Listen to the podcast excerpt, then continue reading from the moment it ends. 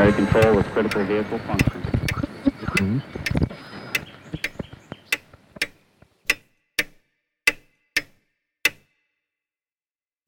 Willkommen zu Zukunft Denken. In der heutigen Episode ist das vordergründige Thema das Ozonloch, das in den 1980er Jahren entdeckt wurde. Das hintergründige Thema sind unerwartete Konsequenzen. Unerwartete Konsequenzen neuer wissenschaftlicher Entdeckungen, neuer technischer Möglichkeiten, die aus diesen Entdeckungen heraus entspringen und Konsequenzen, die häufig weit in der Zukunft liegen. Konsequenzen, die zusätzlich aufgrund der Tatsache, dass sie schwer erkennbar sind, schwer identifizierbar, schwer, schwer einordnbar sind, auch eine globale Zusammenarbeit verschiedenster Disziplinen und verschiedener wissenschaftlicher Teams erfordern. Wir haben ähnliche Probleme gesehen, nicht nur beim Ozonloch, sondern etwa auch beim SARS-Virus, auf den wir in einer späteren Episode noch eingehen. Aber der Klimawandel ist auch ein perfektes Beispiel dafür, doch auch dazu später mehr. Dazu kommt, dass wir eine sehr bemerkenswerte und komplexe Wechselwirkung zwischen wissenschaftlicher Erkenntnis, Politik, Gesellschaft und Wirtschaft haben. Auch das ist beim Ozonloch zu beobachten.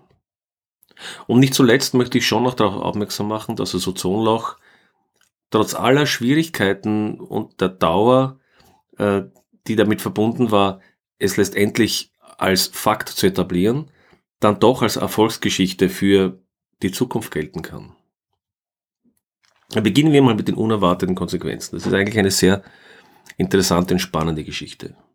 Wir sind seit der modernen, ganz besonders seit Beginn des 20. Jahrhunderts, ganz stark abhängig geworden von neuen wissenschaftlichen und technischen Erkenntnissen. Mit diesen haben wir die Welt transformiert. Und wenn wir früher der Natur ausgeliefert waren, sind wir heute mehr und mehr unseren eigenen Eingriffen in die Natur ausgeliefert und die Natur unseren Eingriffen. Und die Fluorchlorkohlenwasserstoffe oder zum Teil auch Chlorkohlenwasserstoffe ist eine solche chemische Gruppe, die schon Ende des 19. Jahrhunderts und dann hauptsächlich zu Beginn des 20. Jahrhunderts entdeckt und erforscht wurden und großtechnisch einige sehr wichtige Anwendungen gefunden haben. Warum? Es sind niedermolekulare organische chemische Substanzen. Was bedeutet das? Es sind relativ kleine Moleküle, die der organischen Chemie zuzuordnen sind. Das heißt der Kohlenstoffchemie. Fluor, Chlor, Kohlenwasserstoffe, wie der Name schon sagt, Kohlenwasserstoffe. Wo allerdings sich ebenfalls Chlor und bei Fluorchlorkohlenwasserstoffen sowohl Fluor wie auch Chloratome sich in dem Molekül befinden. Sie haben einige Eigenschaften, die für die technische Anwendung sehr nützlich sind. Sie sind beispielsweise Reaktionsträge. Das ist günstig, man kann sie im Zusammenhang mit anderen chemischen Substanzen verwenden, ohne dass sie mit diesen notwendigerweise reagieren. Sie sind geruchlos, sie sind zumeist von geringer Toxizität, das heißt, sie sind für den Menschen und auch für Tiere in aller Regel nicht sehr giftig, jedenfalls einige Substanzen dieser Klassen, und sie sind unbrennbar. Und das macht sie für bestimmte Anwendungsbereiche oder machte sie für bestimmte Anwendungsbereiche sehr, äh, ja, sehr günstig. Zum Beispiel für Kühlmittel in Kühlschränken oder Klimaanlagen. Oder für Treibgase in Sprays. Nun, eine Person, die ich ganz gerne erwähnen möchte, ist Thomas Mitchell Jr., der mit der Entdeckung der FCKWs oder CKWs sehr häufig in engem Zusammenhang gebracht wird. Im Smithsonian Magazine findet sich sogar ein Artikel, der ins Deutsche übersetzt etwa so lautet, ein Mann erfindet zwei der tödlichsten Substanzen des 20. Jahrhunderts. Ich bin überzeugt davon, Thomas Mitchley wäre nicht gerne mit dieser Schlagzeile in das 20. oder 21. Jahrhundert eingegangen. Und dennoch ist da definitiv etwas dran. Thomas Mitchell hat einerseits Tetraethylblei entwickelt. Tetraethylblei ist die Substanz, die für lange Zeit Benzin zugefügt wurde, um das Klopfen der Motoren zu verhindern. Und wie wir wissen, hat durch die Abgase und durch das Blei, das so in die Umwelt gelangt ist, erhebliche Umweltschäden und auch Schäden an der menschlichen Gesundheit verursacht und wurde daher in fast allen Staaten der Welt mittlerweile verboten. Und das zweite Mittel, auf das sich das Smithsonian Magazin bezieht, ist Freon. Und das ist eben ein FCKW, eine chemische Substanz dieser Gruppe. Nun muss man aber dazu wissen, dass Kühlmittel bereits in den, im frühen äh, 20. Jahrhundert, speziell in Kühlschränken, natürlich zum Einsatz gekommen ist. Allerdings waren die damaligen Kühlmittel sehr gefährlich.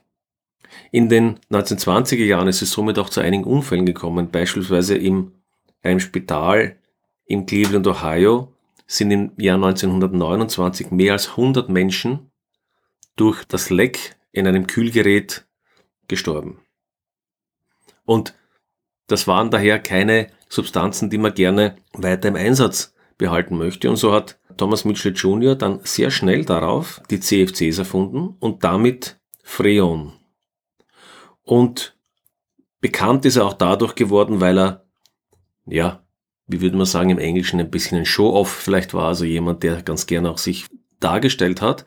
Denn er hat seine neue Substanz, das Freon, demonstriert, indem er eine größere Menge Freon eingeatmet hat und dann beim Ausatmen eine Kerze ausgeblasen hat. Also er wollte damit ja recht publikumswirksam darstellen, dass äh, Freon einerseits ungiftig ist, auf der anderen Seite aber auch unbrennbar ist. Nun muss man sagen, die Einführung von Freon und derartigen Substanzen hat ab den 1920er Jahren definitiv auch vielen Menschen das Leben gerettet, denn sie haben wesentlich giftigere oder für Menschen giftigere Substanzen aus entsprechenden industriellen Anwendungen oder Kühlgeräten und so weiter entfernt. Leider, und jetzt sind wir bei den unerwarteten Wechselwirkungen, hat Freon und andere Fluorchlorkohlenwasserstoffe aufgrund ihrer geringen Reaktivität die Eigenschaft, sich auch sehr lange in der Atmosphäre zu halten. Das heißt, wenn diese Gase in die Atmosphäre gelangen, verbleiben sie in der Atmosphäre sehr lange.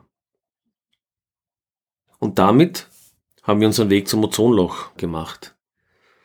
Tatsächlich haben bereits James Lovelock, Paul Crutzen, F. Sherwood Rowland und Mario Molina in den 1970er Jahren entdeckt, dass es wohl einen Zusammenhang gibt zwischen den Fluorchlorkohlenwasserstoffen oder Chlorkohlenwasserstoffen und dem Abbau von, ja, von Ozon in der Atmosphäre. Und die Ozonschicht in der Atmosphäre ist für uns Menschen und nicht nur für uns Menschen, sondern für das Leben auf der Erde von großer Bedeutung. Denn die Ozonschicht absorbiert ultraviolette Strahlung der Sonne. Eine Strahlung, die für uns Menschen und für viele Tiere und Pflanzen sehr ungesund wäre, die wir nicht lange überleben würden. Nun von den 1970er Jahren, und damit sind wir bei frühe Warnungen werden ignoriert, bis in die Mitte der 1980er Jahre hat sich allerdings sehr wenig getan. Im Jahr 1985 ist dann ein Artikel in der sehr renommierten oder einer der renommiertesten Wissenschaftszeitschriften Nature ein Artikel erschienen mit dem Titel, ich werde es ungefähr ins Deutsche übersetzen, Große Verluste von Ozon in der Antarktis legen saisonale Interaktion zwischen CLOX und NOx nahe. Gut, dieser Artikel ist vielleicht für die meisten Nicht-Experten eher rätselhaft, aber innerhalb der wissenschaftlichen Gemeinschaft hat sich dieser Artikel wie ein Lauffeuer verbreitet und gilt damit als einer der ersten Artikel, der auf massive Verluste der Ozonschicht in der Antarktis hingewiesen hat. Interessanterweise, und das beobachtet man oft bei neuen wissenschaftlichen Erkenntnissen, ist es nicht so, dass dieses Forscherteam Farman, Gardiner und Shanklin die einzigen waren, die diese Beobachtung gemacht hätten. Tatsächlich gab es Forscher der NASA, der amerikanischen Weltraumbehörde, die ähnliche Messwerte aus Satellitendaten heraus gemacht haben.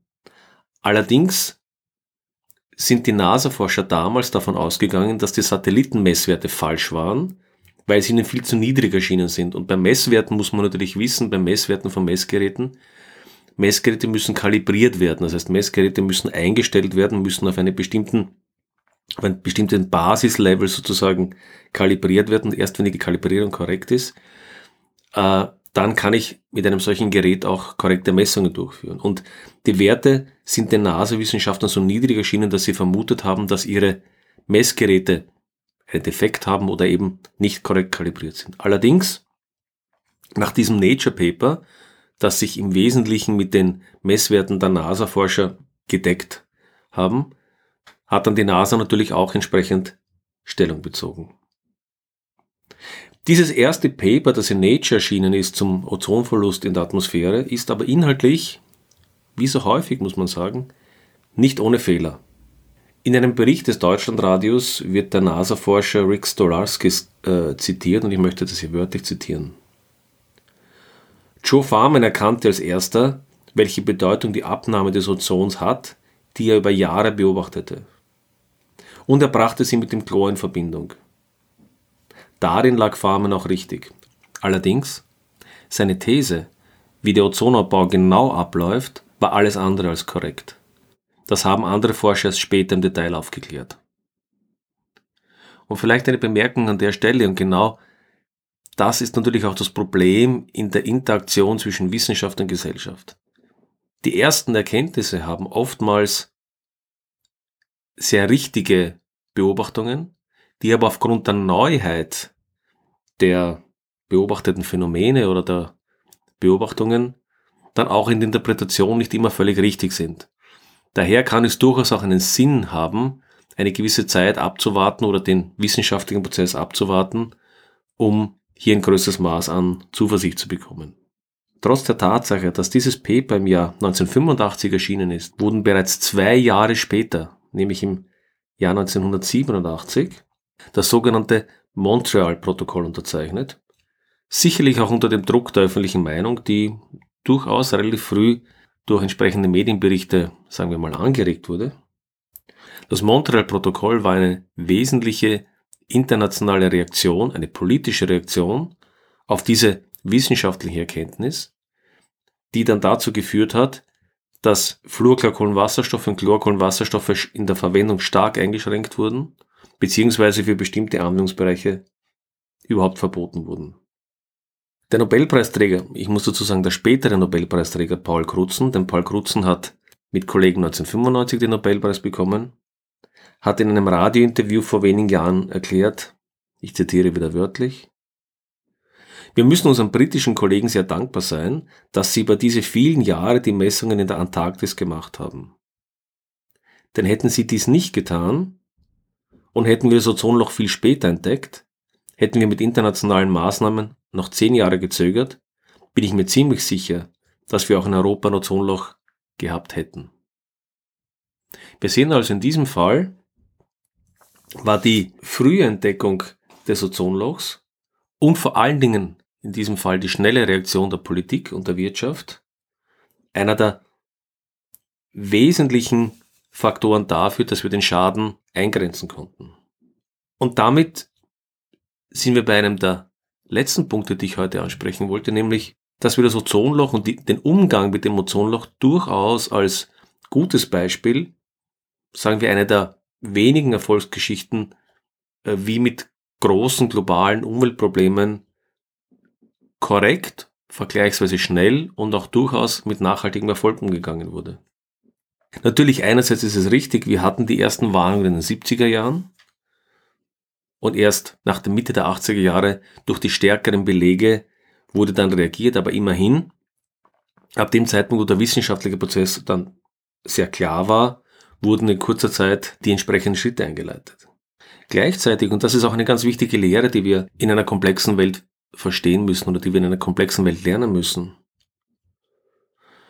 Wenn wir in unserer modernen Welt Wissenschaft, Technik, neue chemische Substanzen in die Umwelt bringen oder auch neue IT-Services in die Umwelt bringen, um einmal von der Chemie wegzutreten, ist es oftmals extrem schwer, wenn nicht unmöglich, vorherzusagen, welche Effekte daraus abzuleiten sind, nämlich in positiver wie auch in negativer Weise. Greifen wir nochmal auf Thomas Mitchell zurück. Also ich bin überzeugt davon, dass er nicht das Interesse hatte oder dass es nicht in seinem, auf seinem Grabstein stehen sollte, dass er der Mann ist, der zwei der gefährlichsten Substanzen der Welt in Umlauf gebracht hat, sozusagen. Das heißt, mit reiner Vorhersage, mit reiner Vermutung kommen wir in der Regel nicht voran, unerwartete oder auch ungewünschte Seiteneffekte von neuen Technologien vorherzusagen oder abzuschätzen. Ständige Beobachtung, wie in dem Fall durch die NASA oder durch Wissenschaftler in der Antarktis, ist unbedingt notwendig, um solche Seiteneffekte, solche unerwarteten Effekte entdecken zu können. Und dann aber erst kommt die eigentliche Schwierigkeit, nämlich die Kommunikation zwischen Wissenschaft, Gesellschaft und Politik. Und dies ist eine sehr schwierige, auf die wir auch noch in späteren Episoden mehrfach eingehen werden. Es wird eine unterschiedliche Sprache gesprochen. Wir haben eine Vermittlung komplexer Themen durch Menschen, durch Wissenschaftler, die vielleicht gewohnt sind, in ihrer fachlichen Terminologie zu sprechen, aber nicht unbedingt gewohnt sind, dies auch verständlich an Nicht-Experten weiterzuleiten. Aber alle Seiten müssen hier lernen, vor allen Dingen auch die Gesellschaft und Bürger. Denn wenn wir in einer modernen, komplexen Gesellschaft leben wollen, müssen wir, davon bin ich überzeugt, auch ein gewisses Maß an Selbstständigkeit und an kritischem Denken verinnerlichen. Und dazu ist es auch erforderlich, sich gewisse Grundkonzepte, gewisse Grundannahmen, ein gewisses Grundverständnis moderner Wissenschaft anzueignen. Sonst ist man nicht in der Lage, solche Themen wie beispielsweise eine Diskussion über das Ozonloch oder den Klimawandel entsprechend führen zu können. Und damit bin ich beim letzten Punkt an dieser Stelle, was wir daraus lernen. Wir dürfen Wissenschaft auch nicht alleine lassen. Auch diese Idee kommt fallweise in technokratischen Zirkeln auf. Ja, die Mehrheit der Bevölkerung ist ohne dies nicht in der Lage, dieses und jenes zu beurteilen. Das sollen doch bitte die Wissenschaft oder irgendwelche geeigneten Technokraten entscheiden. Nein, dieser Ansicht bin ich überhaupt nicht. Ich bin der Meinung, Wissenschaftler haben eine bestimmte Stärke im Finden neuer Dinge, im Herstellen von Zusammenhängen. Aber gerade diese Nähe, diese Nähe zu bestimmten fachlichen und inhaltlichen Themen macht es gerade ihnen oft sehr schwer, den nötigen Abstand zu gewinnen, ob bestimmte Technologien zum Einsatz kommen sollen, beziehungsweise in welcher Form sie zum Einsatz kommen sollen. Und letztlich ist es die Gesellschaft, sind es wir alle, die von diesen neuen Technologien ja betroffen sind. Im positiven wie im negativen. Also sollten wir auch darüber entscheiden, wie, in welcher Weise und ob überhaupt wir mit bestimmten Techniken konfrontiert werden wollen. Auf der anderen Seite ist es politisch durchaus verständlich, und auch dieses Verständnis muss man aufbringen, dass nicht immer auf die erste Warnung gehört wird. Denn vergessen wir nicht, wir haben hunderttausende Wissenschaftler und wir haben hunderttausende Menschen, die sich für Experten für irgendetwas halten. Zu jedem Zeitpunkt werden Sie irgendjemanden finden, der irgendeine beliebige Aussage oder irgendeine beliebige Warnung äußert. Wenn wir also auf jede Warnung von irgendjemandem, sei es einen noch so renommierten Wissenschaftler, hören, kämen wir vor lauter Warnungen und vor lauter Reagieren gar nicht mehr zum Leben. Daher ist es durchaus notwendig und sinnvoll, zunächst einmal den internen wissenschaftlichen Prozess abzuwarten. Dann allerdings sollte man erkennen, wann der Prozess eine entsprechende Reife hat, um dann konsequent reagieren zu können. Und nochmals, beim Ozonloch ist dies meiner Einschätzung nach in einer angemessenen Form passiert, beim Klimawandel auf der anderen Seite in keiner Weise. Der Klimawandel übrigens ist auch seit den 1980er, spätestens 1990er Jahren eine wissenschaftliche Tatsache. Wir wissen über den menschlichen Einfluss in das globale Klimasystem und dass dieser Einfluss alles andere als positive Auswirkungen hat. Die Reaktion darauf lässt bis heute warten. Und vergessen wir auch nicht, dass wir es hier mit sehr langen Zeitachsen zu tun haben. Die maximale Ausdehnung des Ozonlochs misst die NASA erst im September 2006. Also rund 20 Jahre nach dem Inkrafttreten des Montreal-Protokolls. Wir müssen daraus lernen, dass derartige Systeme, Klimasysteme, Ozeansysteme, andere große Ökosysteme oftmals mit langer Verzögerung reagieren, aber auch, wenn man dann den Aus Stoß eines Schadstoffes reduziert oder einschränkt oder überhaupt beendet, dann die Rückreaktion, wenn man so möchte, also sozusagen die Zeit, bis das System sich wieder in den ursprünglichen Zustand hoffentlich stabilisiert, dann oftmals ebenfalls sehr lange Zeiträume dauern kann. Damit vielleicht noch am Ende ein paar Themen, die wir sicher wieder aufgreifen sollten. Nämlich einerseits, wie sicher ist wissenschaftliche Erkenntnis oder besser gefragt, ab welchem Zeitpunkt können wir und sollen wir wissenschaftliche Erkenntnis so ernst nehmen, dass wir tatsächlich konkret Handlungen davon ableiten? Das ist eine sehr schwierige Frage und die möchte ich sicherlich in mehreren Episoden behandeln. Denn damit verbunden ist auch die Frage, wem traut man? In einer Welt mit vielen, vielen Wissenschaftlern, die auch unter Umständen sehr unterschiedliche, äh, sagen wir mal, eigene Motivationen haben können, findet man immer irgendjemanden, der eine konträre Meinung äußert. Ja, aber woher wissen wir, wem wir in welcher äh, Frage zu trauen haben? Ein schwieriges Thema, das uns noch länger begleiten wird. Damit verbunden ist die Frage, wie gehen wir mit Unsicherheit von Erkenntnis um? Wie gehen wir mit Unsicherheit von Erkenntnis um und vor allen Dingen auch mit der mangelnden Vorhersagekraft, die wir in komplexen Systemen zu erwarten haben? Wie sollen wir uns als Bürger verhalten, wenn wir es mit solchen Themen zu tun haben. Damit möchte ich mich heute herzlich für die Aufmerksamkeit bedanken. Ich wünsche Ihnen einen guten Morgen, einen guten Tag oder einen schönen Abend, je nachdem, wann Sie mich hören. Bis zum nächsten Mal.